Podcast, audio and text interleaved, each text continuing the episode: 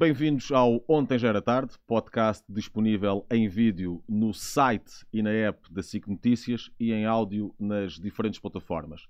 Uh, e hoje o nosso convidado é alguém que representa perfeitamente aquilo que é a história de amor entre um jogador uh, e um clube uh, e uma ligação desde o início e que ainda hoje dura, um filho do Sado, da cidade de Setúbal, com uma grande ligação ao Vitória. Temos hoje connosco Zequinha. Zequinha, muito obrigado por teres vindo, por teres aceitado este nosso convite. Estás com 36 anos, ainda hum, a jogar no Vitória, o clube eh, onde nasceste para o futebol, eh, mas eu sei que não há muito tempo que chegaste a ponderar abandonar a carreira eh, e aí pediste a opinião de alguns amigos eh, e tiveste entre eles um conselho muito especial e o um encorajamento para continuar de Cristiano Ronaldo. Antes de mais, boa tarde. Uh, obrigado por, por, o convite. É, é, muito, é muito, é com muito gosto que estou aqui. Sim, foi, foi dentro disso que, que tu disseste. Um, foi um, um, momento complicado um, na minha carreira Uh, nunca passou por a minha cabeça o Vitória passar uh, esta situação de, de descermos de divisão. Já era difícil estar na Liga 3 e depois mais difícil é estando no Campeonato de Portugal, uh, com todo o respeito por todos os campeonatos. E sim, foi, foi por muito pouco que não terminei a carreira. E, e depois, pronto, tive muitos amigos que, que me ajudaram e, e disseram que depois de terminar não há volta a dar e, e não queria sentir essa, essa saudade tão cedo e, e decidi continuar. Era o caso, a, a, missão ficava, ficava a meio, faltava ali alguma coisa ainda e depois já, como eles diziam, não havia nada a fazer, era por aí? Sim, era, era mais ou menos por aí, como tu disseste bem, porque hum, imagina que eu terminava uh, e o meu objetivo, o grande objetivo de ter ficado no, no meu Vitória foi no sentido de, de tentar novamente levar o Vitória às ligas profissionais. Neste caso era a segunda liga e depois uh, a primeira liga, que é o lugar do, do Vitória. E chega uma altura tu começas-te a sentir impotente também por, por não conseguires fazer e, e às vezes tens que tomar uh, opções na vida, por mais duras que elas sejam, mas lá está, tive, tive amigos que, que me aconselharam de de várias formas, fizeram-me ver as coisas de maneira diferente e decidi continuar e estou aqui para, para ajudar o clube. Isto para situar um pouco, o Vitória estava na Primeira Liga, desce não por pontos, mas por uma decisão administrativa, uh, ou seja, tinham feito a campanha suficiente para se manterem na, na, Primeira Liga e acredito que isso obviamente tenha custado a todos, mas, mas mais ainda a ti, pela tua relação de sempre com o clube. Uh, e tu tens depois, com toda a certeza, uh, várias hipóteses para permanecer na Primeira Liga, se calhar até para ir para o estrangeiro. O que é que te fez optar pelo Vitória nessa altura? Um, sim, quando, quando acontece isto ao, ao, Vitória, eu tenho, tenho alguns clubes da, da Primeira Liga e outros do, do estrangeiro para, para continuar a carreira no, no patamar que eu sempre desejei. Um, mas pronto, uh, às vezes uh, tenho que também agradecer ao Vitória por tudo o que, o que me fez passar desde os 6 anos até aos 16 na altura que saí. Uh, gratidão enorme por, por, por essa grande instituição que é o Vitória. Também depois estive ali até o último dia, sai, não sai, o Semedo e na altura o Mr. Alexandre Santana falaram comigo, convenceram-me a ficar. Uh, e fiquei, como te digo, com, com o objetivo de, de, fazer o clube voltar o mais rápido possível à Primeira Liga.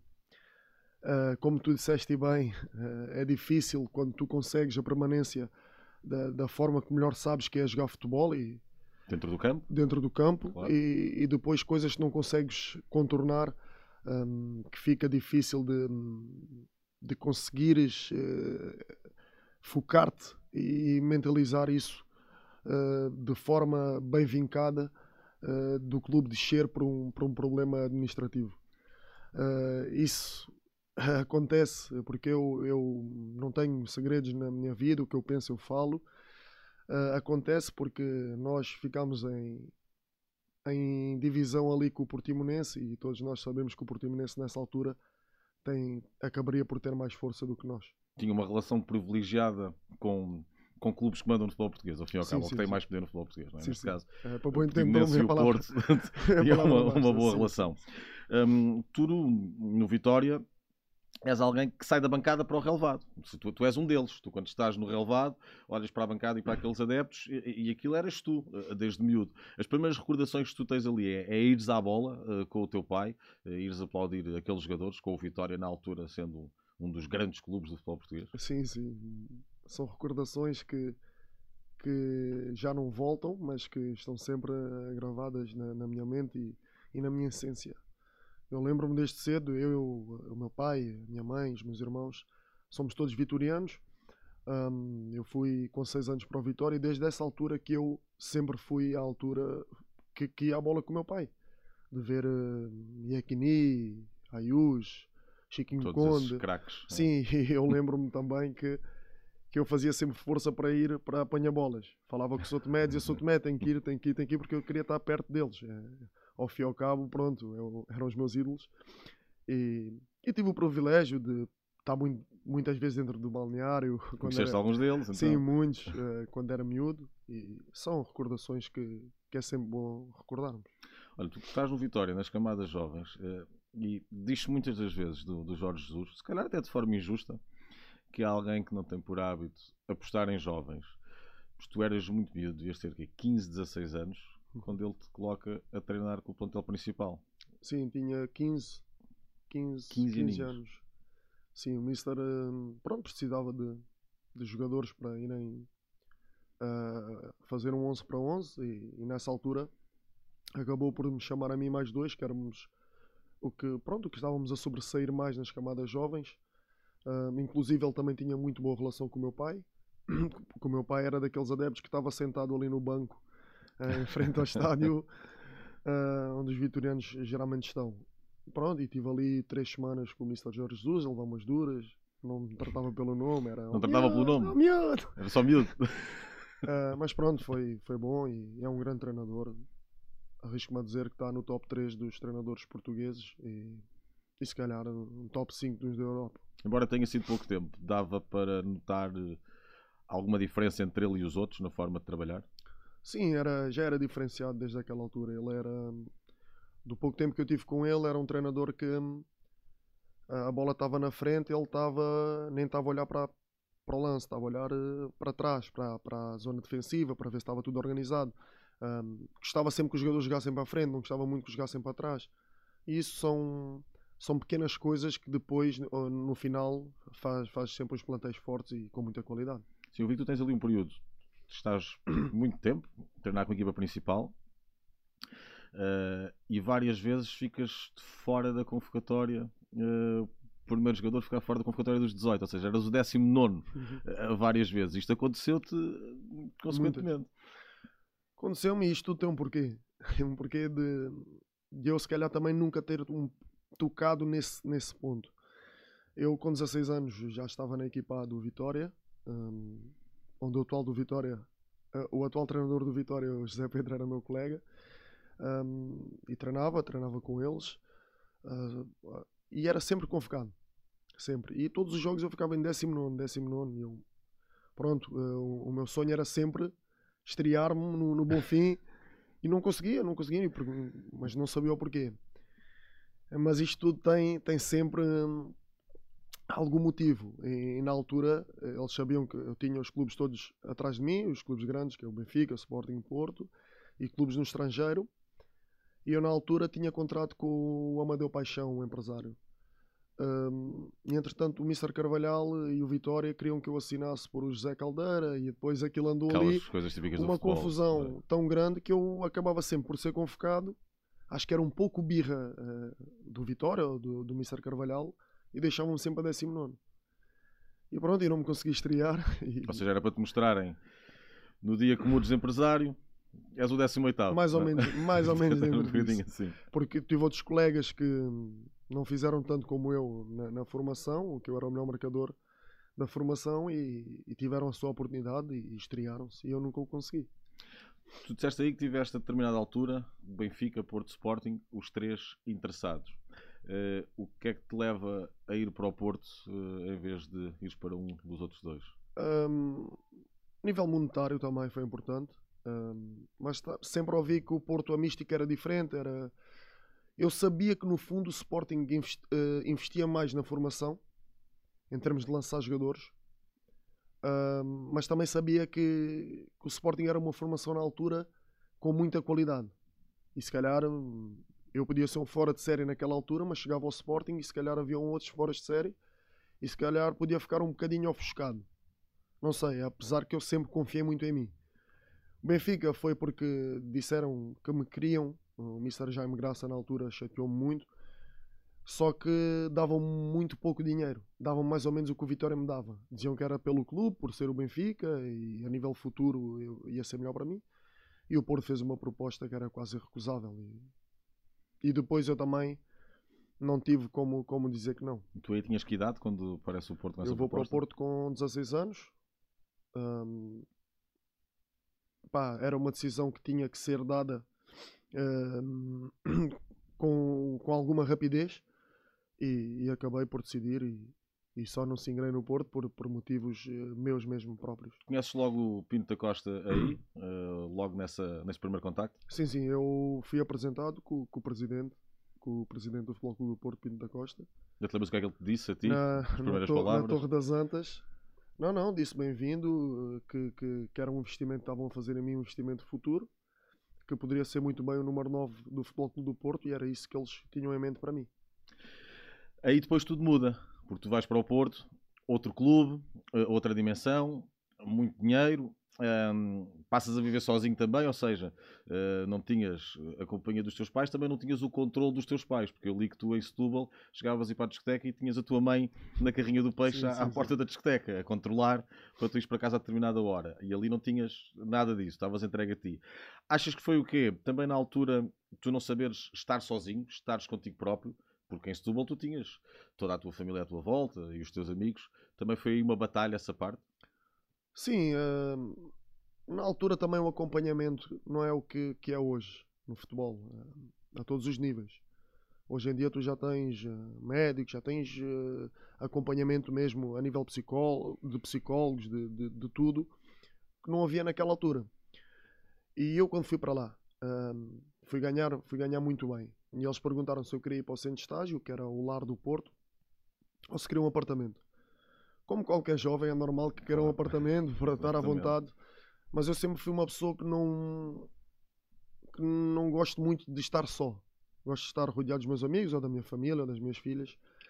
E, e na altura ainda não tinha filhas e fui e foram amigos meus estiveram lá comigo a morar e pessoal de Setúbal sim sim e, não consegui não consegui fazer ou mostrar o que melhor sabia que era jogar futebol. Ou seja, no outro dia tu tinhas de treinar e eles e não. Sim, isso mesmo. Isso e mesmo. a vida depois era diferente. Isso mesmo. Em Setúbal eh, eu ia sair com os meus amigos, mas às duas da manhã é como a minha mãe estava lá com o meu pai. Ou...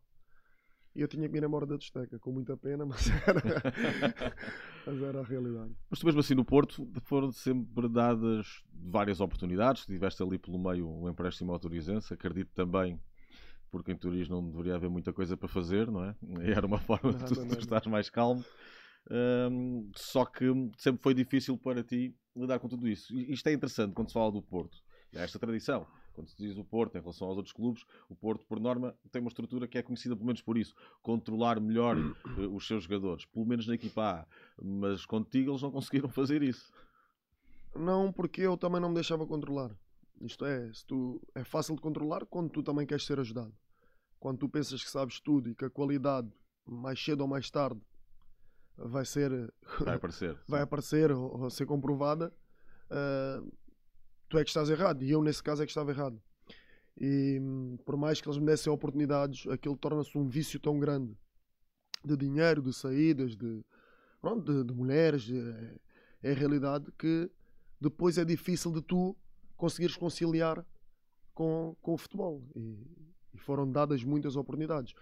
Essa transição mesmo de ir para o Turizense, eu acredito que tenha sido mesmo por isso, porque era um sítio onde, onde não tinha praticamente ninguém, que Toriz é uma rua, onde estávamos vários jogadores do Porto e, e foi a tentar-me controlar uh, nessa forma, porque já não sabiam mais o que haviam de fazer e estavam a perder o investimento todo que, que tinham depositado em mim. Tu falaste aí uma coisa muito interessante, que são eh, as tais estruturas que existem hoje à volta dos jovens, que no teu tempo não existia tanto. Eh, mas depois há uma coisa, que só quem passa por elas é que também terá a preparação para dizer a um jovem de agora essas tentações, o dinheiro, os amigos que aparecem que poderão não ser os mais úteis para aquilo que tu queres depois fazer, as mulheres, tudo o resto vai aparecendo. Tu, por exemplo, achas que isso é algo que já está preenchido em alguns clubes eh, ou é uma lacuna ainda por preencher? Ou seja, jogadores como tu que viveram isso e que podem aconselhar alguém, e isso não acontece a todos, obviamente, acontece só a alguns, por norma aos mais talentosos, como uhum. era o teu caso, uh, quais é que são os perigos e como é que eles podem desviar? Achas que esses lugares estão começam a estar preenchidos ou vês que isso ainda é, é um problema em muitos clubes, sobretudo até nestes clubes desta dimensão, como o caso do Porto? Sim, sim. Não, eu, eu acho que o futebol hoje em dia está muito evoluído. Uh, mais as equipas grandes e agora Braga, Guimarães. Uh, pronto, nos últimos anos são equipas que têm têm trabalhado muito nesse sentido. As equipas ditas pequenas, uh, às vezes, se calhar, é um pouco mais difícil, porque o dinheiro não, não é tão grande. E não falo só da Primeira Liga, também falo a nível de, de Segunda Liga. Acho que isto tem que ser uma coisa que nós em Portugal temos que implementar, uh, como na Inglaterra fazem desde cedo, uh, em várias ligas, de teres um acompanhamento que, que porque nós somos todos jogadores diferentes, somos pessoas diferentes, todos os seres humanos temos um, uma mente diferente e, e, temos que ser acompanhados, eh, uns mais que outros, mas eu acho que é uma coisa que Portugal tem que evoluir nesse sentido. Não sei se tem que aumentar um, o nível de dinheiro dado aos clubes uh, para ter estruturas com, para ter com estruturas mais com mais pessoas. Sim, sim, hoje em dia já, já existe mental coach uh, uhum. na parte da psicologia, de uh, muitas coisas que o futebol pode evoluir nesse sentido. Sinto Portugal que está a trabalhar no caminho certo, mas ainda falta muita coisa. Uh, e na minha altura era óbvio, era muito difícil uh, a ver isso. Tu, por exemplo, hoje em dia, sendo um jogador muito mais experiente, dás duras uh, aos miúdos que te aparecem no Vitória e que às vezes podem estar um bocadinho mais deslumbrados? Não, eu geralmente eu sou, sou muito palhaço. Imagina, eu gosto de estar sempre a rir, a brincar. Tenho uma liderança diferente, mesmo com a, com a, minha maneira de brincar. Pronto, o Semedo na altura já era uma, uma liderança mais vincada. é o que eu digo, somos, somos diferentes. Mas óbvio, quando tenho que dar dura no, nos meninos, dou dura nos meninos. Quando tenho que dar moral, dou moral. Uh, mas dou sempre uma palavra para eles melhorarem, derivada da minha experiência e tudo o que eu passei. Então, tudo o que eu falo, às vezes muita coisa da boca para fora, quando estou enervado, eles também não podem levar tudo a peito e verem que quando eu falo com eles de forma a crescerem, é, é o Zequinha, aí é o Zequinha a falar e não o Zequinha quando está enervado. Ou seja, é saber também que está ali alguém que sabe o que é que está a dizer. Passou sim. por isto, teve este percurso, portanto, hoje eu, não, é, não eu, é da boca para fora, não é? Sim, sim, eu acho que eles também já me conhecem. Um, Muitos dos meninos que estão lá agora, o Lourenço, o Dani, são, já vêm a trabalhar comigo há algum tempo, o Sequeira. E estes que estão a aparecer também eu deixo eles sempre à vontade. Às vezes até o próprio Caleb este ano diz Pá, Zequinha, eu estava habituado a apanhar capitães, epá, era, porque era a nossa altura. Eu também apanhei isso, é o que eu digo ao Caleb. Hoje em dia o futebol está mais evoluído e nós temos que. Sim, tu já pronto, apanhaste estas gerações também. Temos é? que nos adaptar à realidade do que, do que, o futebol, do que o futebol nos apresenta. Mas faz muita falta os capitães de antigamente e, e muita coisa que nós passamos uh, nos tempos antigos para, para os meninos que estão a aparecer hoje. Olha, neste período em que tu tens esta, esta ligação ao Porto, uh, tens ali a oportunidade de jogar o, o Mundial de Sub-20. Eu não te vou massacrar muito com, com a história do, do cartão uhum. vermelho, porque isto é sempre um tema recorrente nas entrevistas que te fazem acho que é dos momentos mais a patrão que eu já vi dentro de um, campo de futebol, sinceramente. Uh, mas é um insólito, é isso que é, e pareceu-me também exagerado depois de tudo aquilo que tu tiveste que, que levar. Uh, mas olhando primeiro para a seleção antes de ir esse episódio, vocês tinham uma, uma boa equipa, passaram a fase de grupos e depois levam ali com o Chile também, que tinha dois monstros, o Vidal, o Alexis. Uh, aliás, dois depois na, na, principal seleção do Chile ganharam muita coisa. Medel. O Medel também. Mas quando, quando entraram para, para ali, tinham aquela convicção de que, se calhar, passando o Chile, dava para, para mais qualquer coisa. Para poder chegar a uma final. Já agora, esse Mundial é ganho pela Argentina do, do Agüero, também, sim, era, sim. também era uma potência. Uh, nós confiávamos muito, muito uns nos outros. Porque tínhamos jogadores que, que, que mostravam que poderiam mudar um jogo a qualquer momento eu, Fábio Cantrão, o Gama, éramos jogadores que podíamos, podíamos mudar. Mesmo os, os que estavam no banco, quando entravam, o Guedes, eram jogadores que, que a maioria tiveram provas dadas na, na, na Primeira Liga em Portugal e alguns fora. Eh, e eu acho que isso também foi um pouco o nosso grande problema. Porque a fase de grupos não foi assim uma grande fase de grupos. Que eu, se me recordo, ganhas ao. perdes com o México, ganhas a Nova Zelândia e ganhas a uma equipa. uma seleção africana, que eu não me recordo o nome. Uh, mas não, sa não saem de lá com aquela confiança toda com que estavam Sim, antes. e vamos para os oitavos de final com o Chile. Vão desconfiados? Uh, e vamos jogar num campo onde não tinham muitos portugueses uh, como em Toronto. Grande, e em Toronto nós era como estivéssemos em casa. E sempre que jogávamos o jogo era diferente. Uh, fomos jogar, uh, ali naquela cidade tinham, tinham mais chilenos do que portugueses e, e o jogo não foi bem conseguido. Obviamente ficou um zero e tivemos oportunidades, mas o Chile teve sempre por cima. Uh, e claro, quando a gente perde, depois é que nos caiu a ficha que poderíamos ter chegado muito mais longe porque sabíamos que éramos melhor que a maioria das seleções. Essa situação tua do vermelho acontece com o jogo a acabar, Portugal está a perder um zero. Um, há ali. A situação não é contigo, já agora. Uh, o, árbitro prepara-se para mostrar o vermelho um, ao humano, não é? Sim, sim. Uh, e o Coentrão depois também, também aparece ali. Uh, e quando ele está para mostrar o vermelho, tu tiras do cartão vermelho. O que, é, o que é que tu pensaste ali? Era. Ali foi um misto de, de sentimentos. Foi a frustração de estar a perder saber que com menos um jogador ia ser ainda mais difícil dar a, volta, é? dar a volta ao resultado. Podia acontecer, porque o futebol não é uma essência exata, mas poderia acontecer.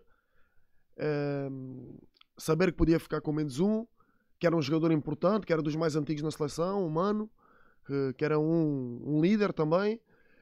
E eu, quando, quando o árbitro uh, mostra o cartão, eu, na altura, tipo, eu não lhe queria tirar o cartão, mas aquilo parecia que tinha cola, eu não sei. Eu queria dizer ele para ter calma, para, pronto, para respirar. Opa, e eu ali nem, nem me passa por a cabeça o que fiz. E depois, pronto, depois tive o, o palhaço do Fábio Coentrão ali a rir por. Porque o Fábio também era um palhaço e, no, e éramos colegas de quarto e a gente estava sempre na palhaçada um com o outro. E, e não deu para aguentar. Sim, o Coentrão começar a rir-se naquele momento sim, também sim, é, sim. torna aquilo tudo. E depois mais difícil se tornou, não é? Mais difícil se torna quando são dois jogadores a menos e para dar a volta era muito mais difícil. Pois, mas tu aí tens o, tens o apoio do selecionador de então, um, já que eu sei, uh, e da federação? Sentiste apoio logo na altura ou sentiste que se calhar aquilo iria trazer-te ali uma fatura pesada? Não, da federação não senti nenhum apoio. Nada? Nada, nada. Uh, não senti. Senti das pessoas que trabalhavam diretamente connosco, o Sr. Cravinho, um, o Mister Coceiro. Um, os que lá estavam? Os que lá estavam, sim, envolvidos no, no, no, Mundial, mas a nível da Federação, não. Até hoje nunca tive uma conversa uh, com ninguém da Federação uh, sobre isso. As pessoas estavam lá na altura. E pronto, e depois foi feito de mim o, o bode, bode expiatório, que, que apanho um ano e meio de suspensão sendo que era uma das fases mais importantes para um jogador de futebol, que é a transição do sub-20 para o sub-21. E a maioria dos sub-21 uh, conseguiram depois ter carreiras uh, fundamentadas e chegar muitos à equipa A.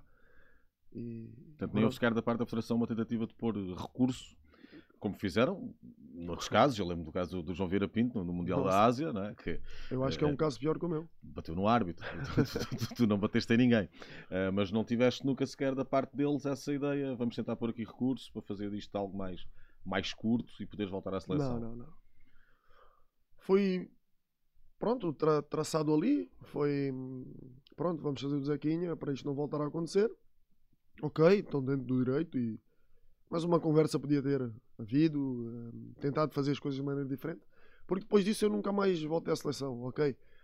Torna-se um pouco humilhante para, para a seleção portuguesa aquilo que se passou, porque entra um, um pouco em, em deboche perante os outros países e, e as pessoas, uh, mas foi, foi não feito. De ser, tinhas 18, 19 anos? Sim, sim, 18, 18. Foi feito de mim praticamente uh, o bad boy da e nunca, nunca disseram ao contrário, ou seja, nunca tiveste também ninguém que dissesse, pá, perante o que aconteceu, será que é muito difícil tu, tu voltares? Não foi preciso dizer em ti, sequer. Não, não, nunca mais, nunca mais. Atenção, que eu era dos jogadores mais antigos, se calhar o único do Vitória que à seleção, uh, que era difícil, porque era tudo Porto, Benfica, Sporting. Um, epá, e não houve não houve em nenhum momento tentar falar, eh, perceber que eu também era um jovem que se calhar estava na, na, na minha idade de irreverência e que aquilo não foi uma No situação- Mundial pela primeira vez? Sim, no. Mundial pela primeira vez, eh, todas as sensações que, que Claro. poderia ter, tudo, ninguém tentou perceber o que se passava com o Zequinha na realidade.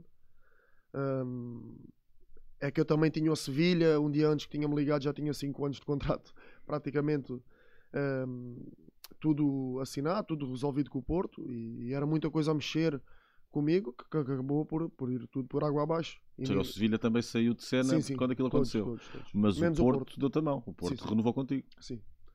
Porto renova comigo o contrato mais três anos, eh, com o presidente mais uma vez comigo.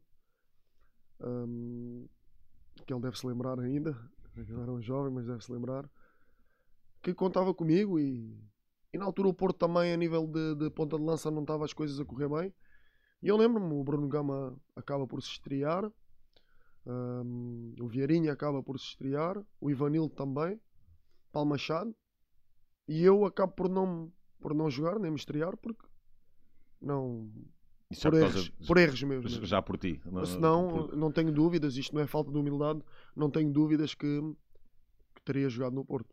Sim, quando renovam também é porque estão a dizer É um sinal que acreditam. que é? acreditavam E que- em mim. Sim. e que querem. Uh, tu depois ali no Porto acabas por ter uh, várias situações até que chegas a um ponto em que, em que rescindes uh, com o Porto por ficar na, no Olhanense. Olhando para trás hoje, uh, fizeste bem ali em rescindir com o Porto porque no Olhanense corre-te bem, mas depois ao mesmo tempo já não tinhas o, o abrigo de, de um clube como o Porto, não é? É assim, por um lado foi bom porque hum, estreiei-me na Primeira Liga e, e, e apareci a jogar contra, contra Benfica, Sporting, essas equipas que nós sempre idealizamos.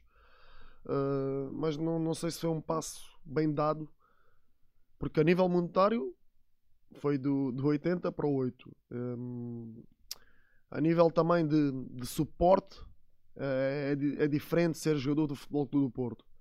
Mas eu acho que também foi um pouco uma birra minha, porque eles queriam me emprestar novamente a um clube da segunda liga e eu não, não queria mais. Queria, Querias Primeira Liga. queria porque vi os meus colegas, se calhar muitos com menos qualidade que eu, Já a jogar na Primeira Liga. a jogar na primeira liga e eu não conseguia. E acabou que, que o meu empresário falou com, com o Jorge Costa e o Jorge Costa deu uma oportunidade de, de me estrear em Olhão e primeira época fiz muitos jogos. Como é que era o bicho como treinador? Não, não, gostei muito. Gostei muito de trabalhar com, com o Bicho, com o Jorge. Ahm, ideias muito boas. Via-se que, que tinha jogado futebol ao mais alto nível. Treinos bons, intensos. ah, a ideia de jogar muito boa e agora tem-se visto. né?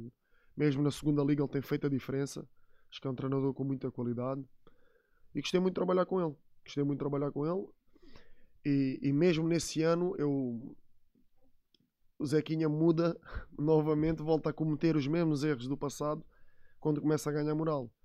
Que nós fazemos o torneio do Guadiana, onde eu faço jogo para caraças.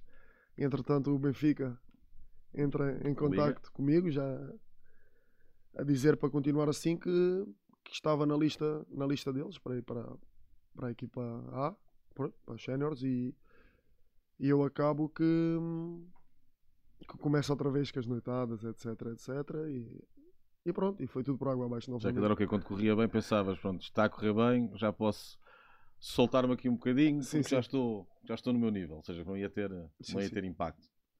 Mas tu sentias depois no campo, fisicamente?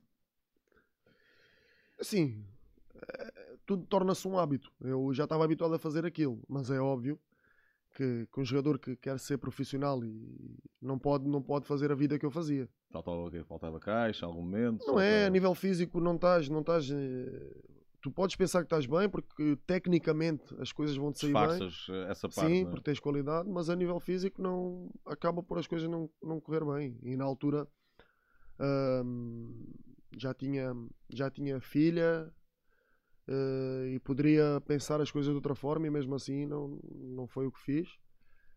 Ah, mas pronto, tudo é um, um tudo parte da aprendizado. aprendizagem, não é? Faz um aprendiz, é um aprendizado e melhorei bastante com isso. Tu tocas, tocas num ponto interessante porque acredito que nada deva irritar mais certos jogadores que têm muito talento enquanto jovens dizer que podias ter chegado aqui ou ali porque se as pessoas forem transportar isso para diferentes profissões quando éramos miúdos e andávamos na escola, se calhar 10 dos nossos colegas queriam ser astronautas, né? e, hoje, e hoje nenhum deles é. Eh, e tu conseguiste, e tens conseguido fazer uma, uma carreira no, no futebol. Agora, tens ali realmente várias mudanças e chegas a um ponto em Portugal em que percebes que está difícil.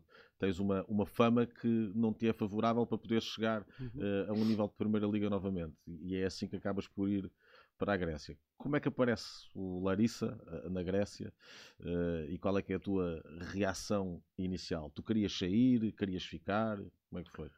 Não, é assim. Hum, eu faço essa época no Olhanense, depois uh, tenho ali um, divergências com, com, o filho do presidente, do, do Isidoro, um, por causa das noites. Um, e chega uma altura que isto torna-se um rótulo, um rótulo tão grande que já passam Uh, por exemplo, porque os erros que eu fiz foram todos para mim, não foi de arrastar ninguém comigo. Tu não levavas colegas, eu não, era, não, não, não fizeste nada disso. Eu não mandava ninguém, olha, venham comigo. Aliás, tu andavas mais até com um, gente que estava fora do futebol. Sim, sim, fora do futebol e mesmo alguns fora do futebol mais velhos que eu. E em nenhum momento eu os levava comigo. Só que isto torna-se um rótulo tão grande que depois taxam-te como fosse a maçã podre, como não fosse um, um gajo bom para, para os outros, para os outros, para o balneário e, e, nunca foi o caso. Eu sempre fui amigo do meu amigo, sempre fui um palhaço bom para o grupo, no bom sentido, uh, de energia positiva, contagiante, brincar. E pronto, e depois torna-se esse rótulo tão grande que eu acabo por ir, estou seis meses a treinar à parte, que, que acabo por engordar uns 8 ou 9 quilos, porque uh, não é igual. Um, aparece-me o Fátima. É, é, muito tempo para treinar à sim, parte. Sim, sim, aparece-me é. o Fátima, que já tinha praticamente descido de divisão na segunda liga um, em Portugal. Mas ligam-me e eu senti-me acarinhado e senti que deveria, deveria jogar. Fui para o Fátima, faço os seis meses. Volto a fazer a pré-época no Olhanense. Um, o Mister da de Fakirá chega lá, põe-me lateral direito. Uh, não sei se era ordens de cima. Eu mesmo assim trabalhei Achas que foi o quê? Foi uma forma de, abrir a porta? Não, porque sabiam que se eu, se calhar, estivesse na frente, que eu ia fazer a diferença como sempre fiz. Então, mas isso era melhor e, para a equipa, não é? Mas eles não queriam, porque se calhar queriam mesmo... Que tu saísses. Despachar-me e dizer que não contavam comigo. Era ok, então... para ver se, se te irritavam, provocar sim, sim. algum tipo de atitude. Eu acho que foi dentro desse sentido, porque eu geralmente sou muito... És impulsivo. Impulsivo eles e eles pensavam botão, que eu... É? Sim, mas não conseguiram. Até trabalhei muito, muito treinei muito, fiz uma pré-época das melhores, até nos jornais vinha a dizer que eu estava a ser dos melhores na pré-época, mesmo a lateral direito, porque eu sabia que tinha que dar a vida. Inclusive o Mr. Daut, na altura, um, não teve a coragem de me dizer que tinha-me dispensado. O, eu soube pelo jornal, no dia a seguir, que dizia lá, nas dispensas, Zequinha foi dispensado. E o Maurício, na altura, o Rui Duarte, o Djalmir, os capitães que gostavam muito de mim, foram falar com, com o treinador e ele disse que, pronto, que já não contava entretanto, aparece-me a Grécia. Aparece-me a Grécia ao isso é um grande clube, o quinto clube maior da Grécia na altura. O Boa Morte tinha ido para lá, o Luís Boa Morte, éramos do mesmo empresário. E o Chris Coleman, que era o treinador, que foi da seleção Sim. de Gales, que agora está no Atrómitos na Grécia, que já tinha estado comigo quando eu fui ao Fulham. Tu fizeste tive, testes no, no Fulham. no, Fulham. E o Porto e o Fulham não chegaram a acordo, e depois eu voltei para trás, já me conhecia, e foi assim. Fui mais ou menos no pacote, não tenho vergonha de dizer isso, não foi por ah, o Zequinha é bom ou não. Fui no pacote do, do Boa Morte, do, do Cezinha, que jogou no Braga. Fui no pacote deles, sem muita gente me conhecer a nível interno por parte do clube. E acabo por fazer grandes épocas e depois fiquei a capitão do, do Lar e saí os adeptos que gostavam muito de mim. Tu sempre jogaste extremo, aí, já. Já tinhas sim, sim. deixado de ser ponta de lança há algum tempo. Sim, porque o Jorge Costa, eu sou joga a ponta de lança no Gil Vicente com, com o Prof Neca e corre-me relativamente. Treinador que marcou muito também. Sim, marcou muito. Uh, relativamente, corre-me relativamente bem. Uh, apesar que, que, o clube era para, para subirmos de divisão e não, não conseguimos. Um, e depois o Mr. Jorge Costa, como estava lá o Djalmir, o velho Djalmir a fazer golos no Olhanense, põe-me a, a extremo. Põe a extremo. E a partir daí fiquei a extremo. E fui-me adaptando uh, a extremo, porque tinha técnica, tinha drible, era rápido e sabia exatamente onde o ponta de lança queria a bola, porque eu era ponta de pois, lança. Exatamente. Então fazia muitas assistências e foi assim ao longo da carreira até, até o Vitória descer para eu voltar à minha posição. Hoje estás a jogar a, a, ponta de lança sim, sim. novamente. Um, no Larissa, na Grécia, tu tens ali um contacto com, com uma realidade futebolística a nível dos adeptos, que é, se aqui se pensa que os adeptos são quentes, ali é toda uma outra história. E isso é a tal história da moeda também. Quando corre bem, estão ali todos do teu lado, mas, mas se corre mal, tens aquela força contra ti.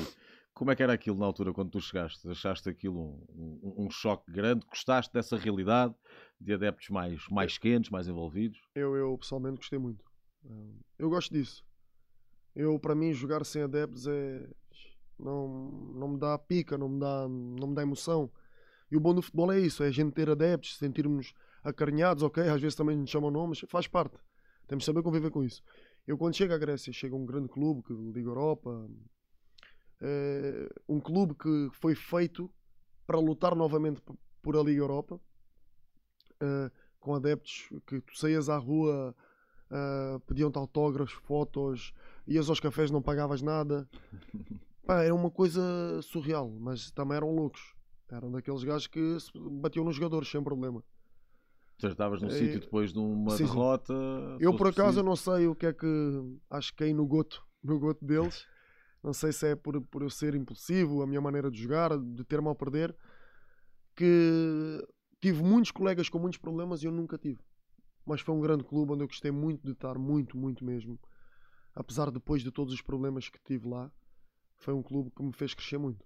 Sim, tu depois sais de uma, de uma época em que corre tudo bem e vais para outra em que deixa de haver dinheiro, deixa de haver salários e viveste essa realidade vários meses. Tu aí sentiste claramente dificuldades nessa altura. Muitas dificuldades, muitas. Imagina, a equipa é feita para a Primeira Liga, estamos até dezembro sem jogar, não, não começava o campeonato na Grécia. Arranjaram um motivo contra o nosso presidente e daí fazem-nos descer uma equipa criada para a Liga Europa, onde tinha jogadores a receber 30 mil, 40 mil por mês, 50, e ficas na segunda liga novamente. Em janeiro sai os jogadores todos e eu não poderia sair porque estava de tal forma uh, com o meu nome sujo em Portugal que eu não poderia. E não tinhas ali a oportunidade não. de ir para, para outro lado? Não, não, não. Tava, tinha, que limpar, tinha que limpar a minha imagem e estava ali e, e, pronto. E também estava a gostar de estar ali. Eles os primeiros meses pagaram tranquilamente. A partir de janeiro, quando os jogadores foram embora, começa a haver os problemas. Um, três meses sem receber. Eu venho. Ah, entretanto, levo uma porrada, sou operado ao, à cartilagem. Aí é que mais difícil era pois. para arranjar, tinha que, tinha que voltar. voltar a jogar ali, sim. O Bom Morto vai embora, que era o meu elo, o meu amigo, de eu, de eu estar ali sempre com ele. Uh, Tornou-se mais difícil para mim. Depois eu estava em Portugal, eles não me pagavam, mesmo assim eu sou, nisso eu sou um gajo lixado, não quis voltar. E eles sabiam que precisavam de mim, porque eu tinha 8 golos na altura e a equipa não estava muito bem. E acabaram com me mandaram dinheiro para cá e eu voltei. Pagaram uma parte ali do que deviam. É? Volto, tenho que parar 5 meses da cirurgia. Não paro, com 3 meses e meio põem-me a jogar. Não precisavam. Não precisavam, começa-me a correr bem e depois aí começam outra vez uh, os problemas económicos de, de eu estar com a, com a, mãe das minhas filhas e com as minhas filhas e com a minha filha um, em casa e eles não pagavam a renda e o senhor ia lá bater na, à, à, porta, por isso é que eles queriam tudo em nome dos jogadores.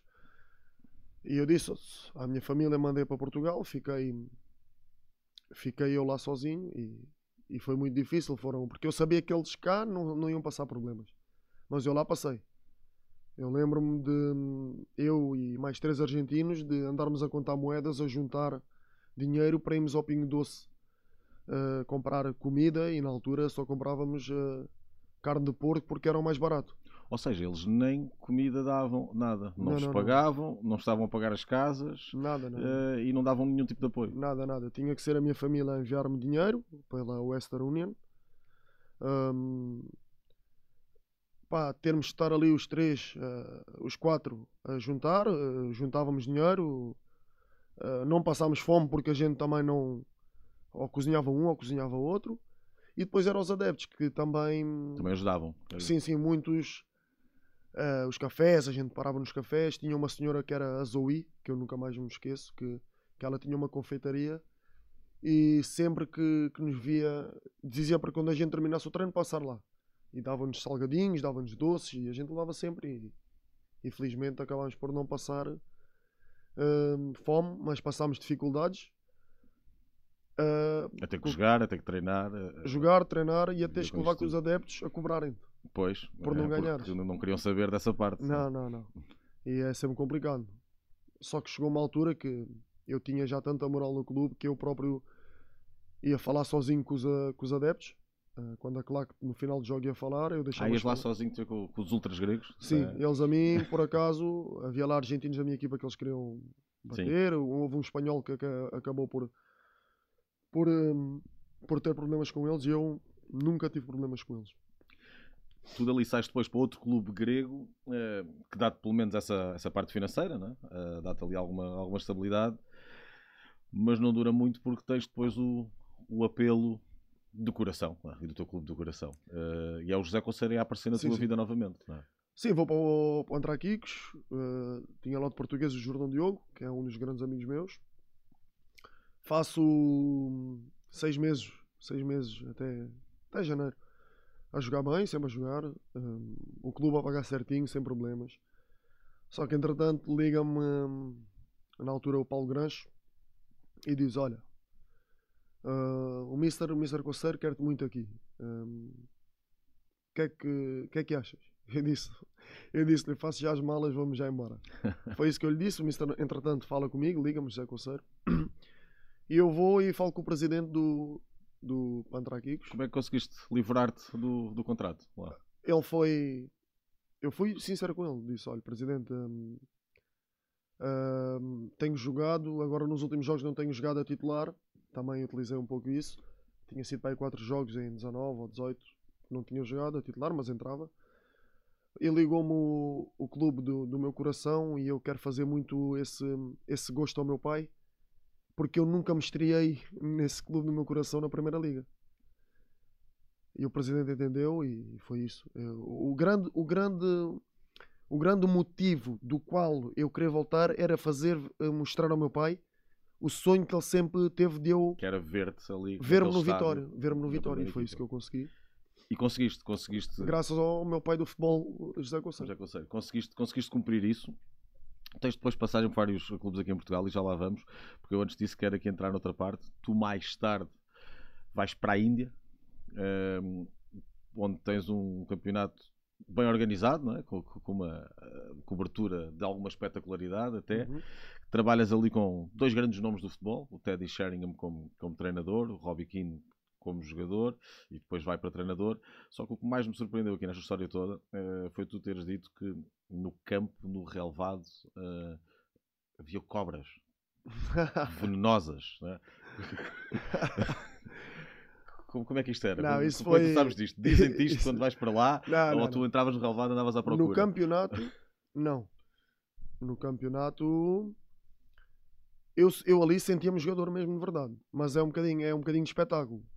Ah, entras com fogo de artifício, antes do, do jogo tens um DJ a pôr música, os adeptos todos a cantar, a, a dançar. É pá, uma coisa fora do normal, as pessoas não têm realidade. Quem tiver a oportunidade de ir jogar na Índia, que vá. Eu, é mesmo, é, é espetáculo.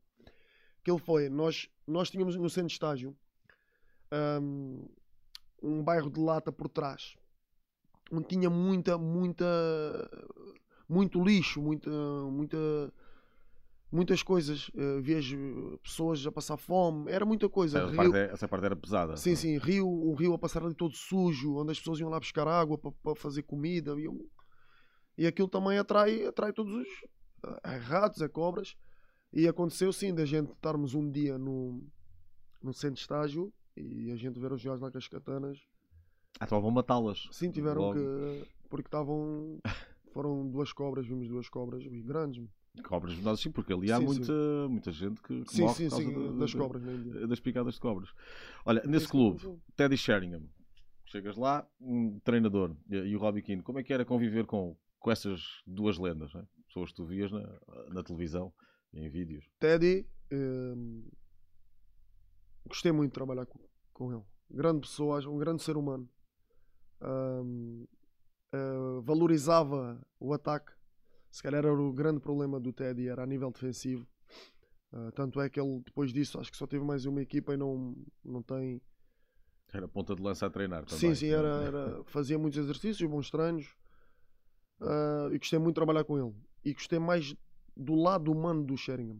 Porque é um Sheringham, né? É, um, é uma lenda do. Mas era humilde, tranquilo. Sim, sim, humilde, tranquilo, sempre a brincar. Um... E o lado humano dele era, era, era muito, muito bom. Gostei muito. O Robbie, o Robbie era. Hum, via-se mesmo que era craque, não é? Via-se mesmo que era também uma lenda. A maneira dele andar, a maneira dele estar, era. Só que ele também gostava muito de mim. Uh, foi uma realidade que foi difícil para ele, porque ele, às vezes, ele.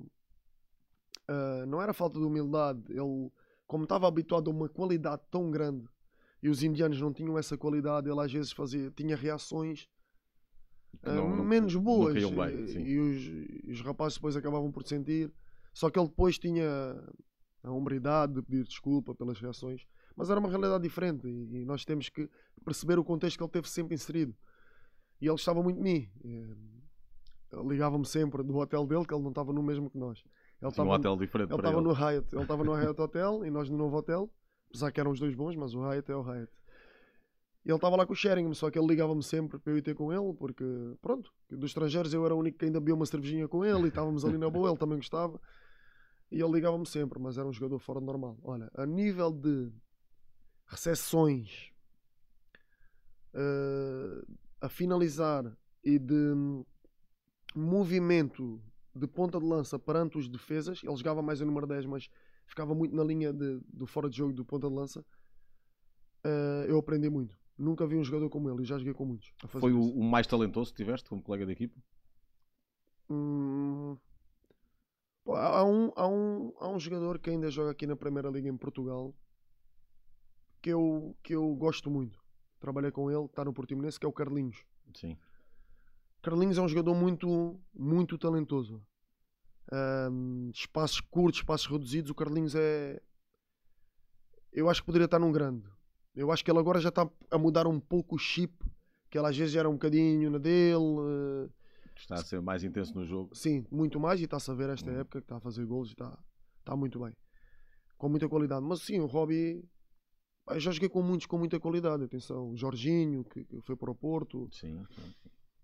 Uh, o próprio Mayong era um ponta de lança que não parecia que tinha muita técnica, mas tinha. O Mr. Zé Pedro Agora, um muita qualidade. Há muitos jogadores. Quando, quando tive. Quando fui treinar a seleção A com o Mr. Scolari, o Deco, pá, Rui Costa, Figo. Figo pá, eu, tive, eu tive a oportunidade de estar lá com eles duas semanas e vejo que são jogadores diferenciados. E, e o Robbie também. O Robbie, a bola pá, levantava 6 metros e, e, ele dominava a bola e ela colava. é, é, é diferenciado mesmo. E treinadores, uh, aqueles os que mais marcaram e ao mesmo tempo também uh, os melhores, os que mais uh, te ensinaram, com os quais mais aprendeste? Eu acho que nós, jogando ou não, com qualquer treinador, nós tiramos sempre coisas positivas e coisas más. Eu felizmente tenho tirado mais coisas positivas dos treinadores que, que, que trabalhei. Porque foco muito na energia positiva. Eu sou um pouco assim, entendes? E pá, gostei muito. O Mr. Conceiro, pronto, toda a gente sabe que eu, que eu sou fã dele, não só por tudo o que fez por mim, mas da forma dele jogar. Que acho que é uma pessoa que, além de treinador, consegue ter o grupo sempre com ele mesmo, mesmo os jogadores que não jogam. Comunicação uh, fácil. Comunicação. Gostei muito de, de trabalhar. Muitos não gostam, mas é como digo, com o Lito Vidigal. O Lito tem as pancadas dele, sei que é um treinador que um pouco especial, mas a nível defensivo trabalha as coisas que, que não trabalhas com outros, analisa muito bem as equipas. É como digo, tiras um pouco de cada um.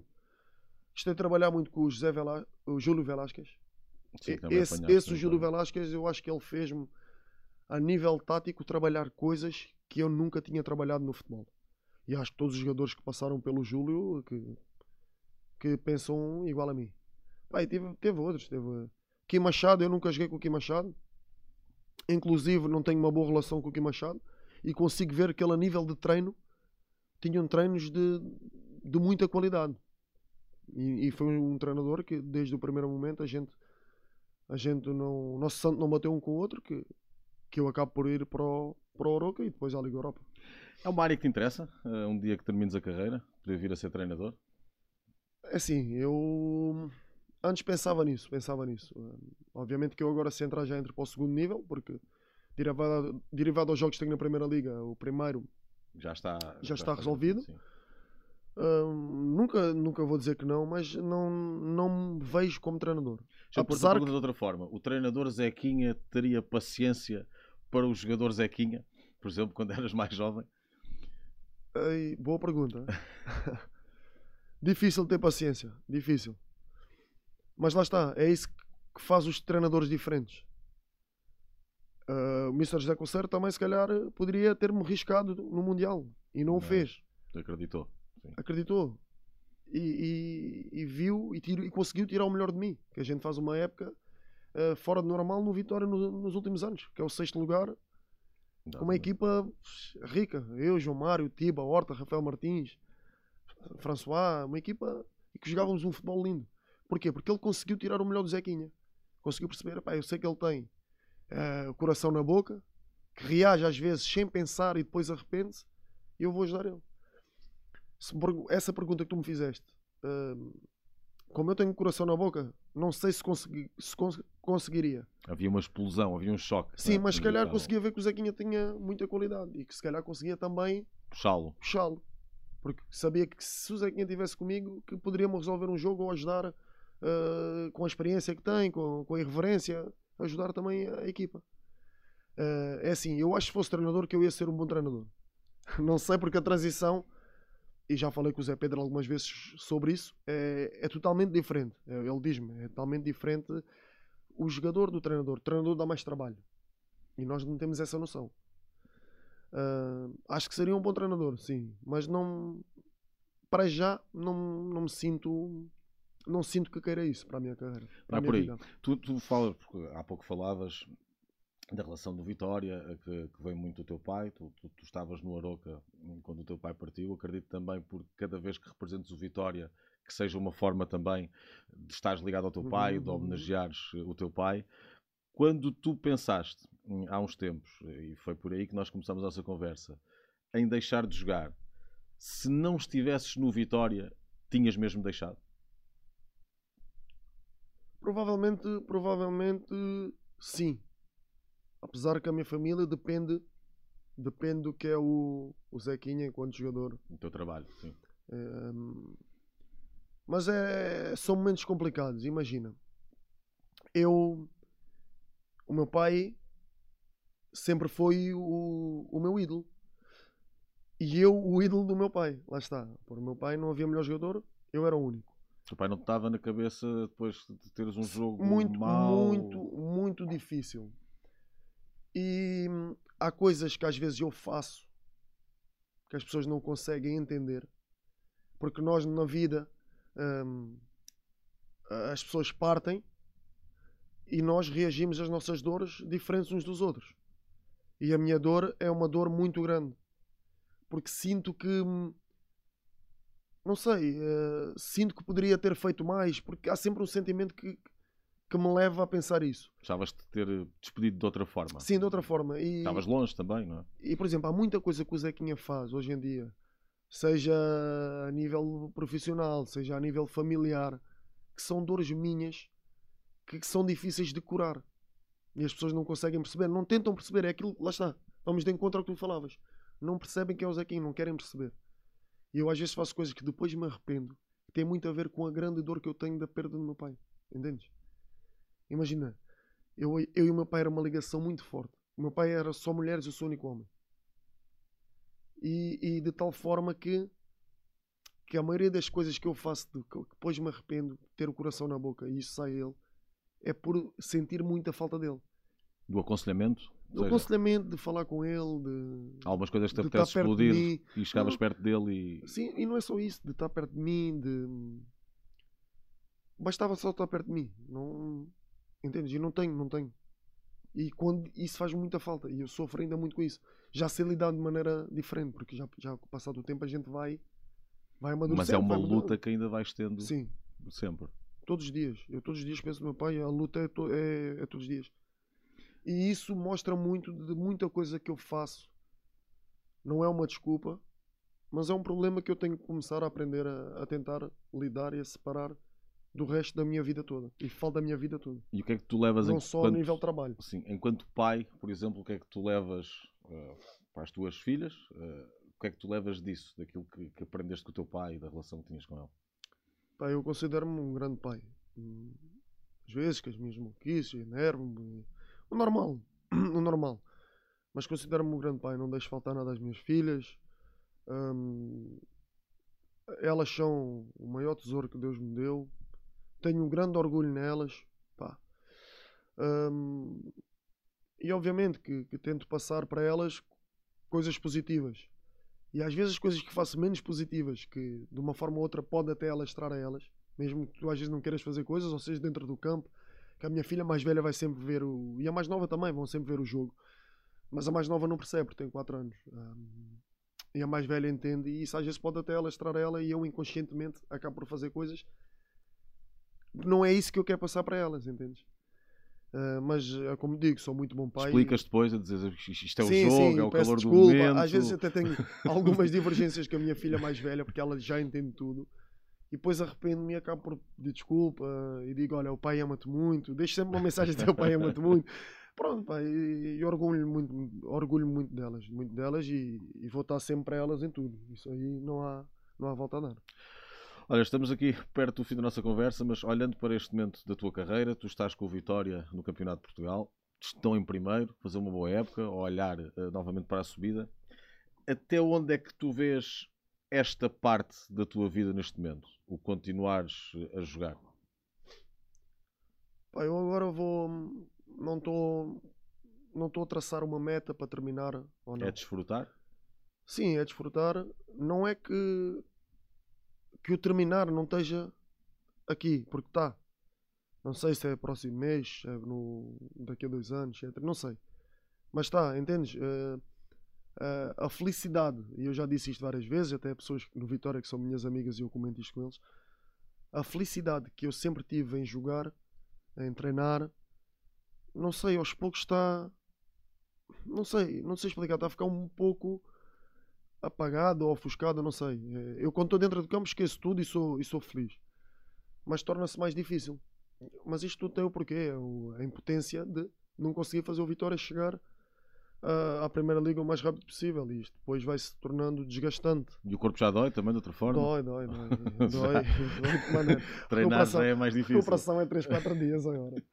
Ah, às, vezes, às vezes o Mister pergunta: Zequinha, como é que estás? Eu digo que sempre estou cansado, ele até se ri. Porque eu digo que sempre estou cansado. Ah, mas no dia do jogo estou bem. É o chip muda, já se torna aquele piloto automático. eh, pá, Competir, É, a competir, modo, modo jogo e está feito. Pá, mas é. O Vitória, ultimamente, nos últimos dois, dois, três anos, desde que entrou o Hugo, o investidor, está um Vitória melhor. Respira-se hum, coisas positivas. Respiras que tem, Tem um caminho, tem um plano. tem um caminho, tem um plano. E, e era isso que faltava. A maioria das pessoas que entravam no Vitória era para roubar o clube. E não há volta a dar. Ficam chateados com o que o Zequinha diz, que o Zequinha é muito frontal. Eu vou ser sempre assim. Eu não vou mudar a minha essência porque o fulano ou o cicrano querem que eu mude. Não, eu sou isto. E vou continuar sempre assim. Não é com oscilações. E eu digo que tem que ser. O grande problema do clube era este. E o clube? Era as pessoas entrarem, aproveitarem-se do clube e deixarem o clube ao Deus dará. E não, o clube agora está, desde que a direção entrou. Hugo traçou o plano, um caminho, o Vitória vai seguir esse caminho, está a seguir. A direção nova, o André Dias, o Carlos André, o, Alexandre, todos fazem parte do marketing, a trabalhar muito bem. As pessoas estão todas inseridas, envolvidas, o Edinho, todos no, no, no sentido, no contexto de Vitória De levantar o Vitória. levantar o nome do Vitória e isso é bom. É bom. E seja, estão a servir o Vitória e antes tu achas que o que houve foi muita gente a servir-se do Vitória. sim, é? é isso. E agora estão a cumprir, não nos falha nada, não nos falha nada. Eu sei que sou chato e como capitão de equipa às vezes estou sempre ali a picar a eles, a picar a eles, a picar, porque tenho muita confiança com eles. Mas é no sentido do Vitória melhorar, nunca de, de ser uma coisa má. Pá, e é um orgulho, é um orgulho enorme ser jogador do Vitória. Sério, não é só por ser o clube do meu coração. É que tu jogas no Campeonato de Portugal, tu tens 6, 7 mil pessoas, mano. Isso É não existe, não claro. existe. Não existe. E as pessoas eh, vão ao estádio, apoiam. Quando corre mal é o Zequinha que tem culpa, não faz mal. As costas do Zequinha são largas. Eu também gosto de ouvir as coisas negativas que assim dá-me vontade de, de trabalhar Também mais. dá, dá mais gasolina, não é? Claro, dá mais, dá mais eh, pica. Quando eu também estou bem, estou bem.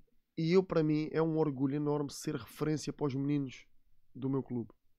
Há pouco tempo recebi a honra de mérito da cidade do, de Setúbal ehm, pelo Presidente da Câmara. Isso demonstra muito do que é o Zequinha e do que o Zequinha tem feito. Então, tu vives o teu sonho. Eh, há vários anos, porque tu és um miúdo de Setúbal, adepto do Vitória, que pode estar a jogar no clube do seu coração, que é jogador de futebol e que ama futebol, e pode estar a fazer isso tudo na tua cidade, junto dos teus amigos, junto da tua família. Sim, é dentro disso. Não digo, tu, epá, se parecesse uma coisa de muito dinheiro que a gente não pode dar a volta a dar. Que vai ser benéfico para a Claro. minha família e para o crescimento das minhas filhas, isto é o futebol. Mas dentro do momento não passa isso pela cabeça. Passa a estar no Vitória e ajudar o Vitória.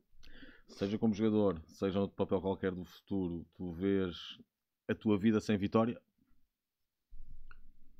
Ah, boa pergunta. É assim, eu quero ficar ligado ao futebol ou, ou pretendo. Gostava que fosse no Vitória? Gostava. Mas a gente não sabe o dia da manhã. E é como digo, tenho, tenho amigos que, que têm outros planos para mim, que me querem também ajudar porque sabem que eu sou genuíno e, e a minha essência. E também tenho pessoas que me apoiam muito e dão muitas ah, opiniões e, e muitas ajudas. Gra- grandes amigos que, que a todo momento me, me, tentam tra- traçar um caminho para, para seguir. Um deles é o José Semedo, mas isso toda a gente sabe. Falamos quase todos os dias e, e temos conversas no sentido futuro. Do próximo capítulo depois de, depois Sim, de jogar. do que poderemos fazer, do que ou não. Mas para já está lá o jogo e continuas a jogar e continuas a, a- a desfrutar da tua profissão. Zequinha, muito obrigado por aceitar este nosso convite. Foi um gosto. Obrigado, eu, Luís. Muito sucesso, tá? Obrigado. Obrigado.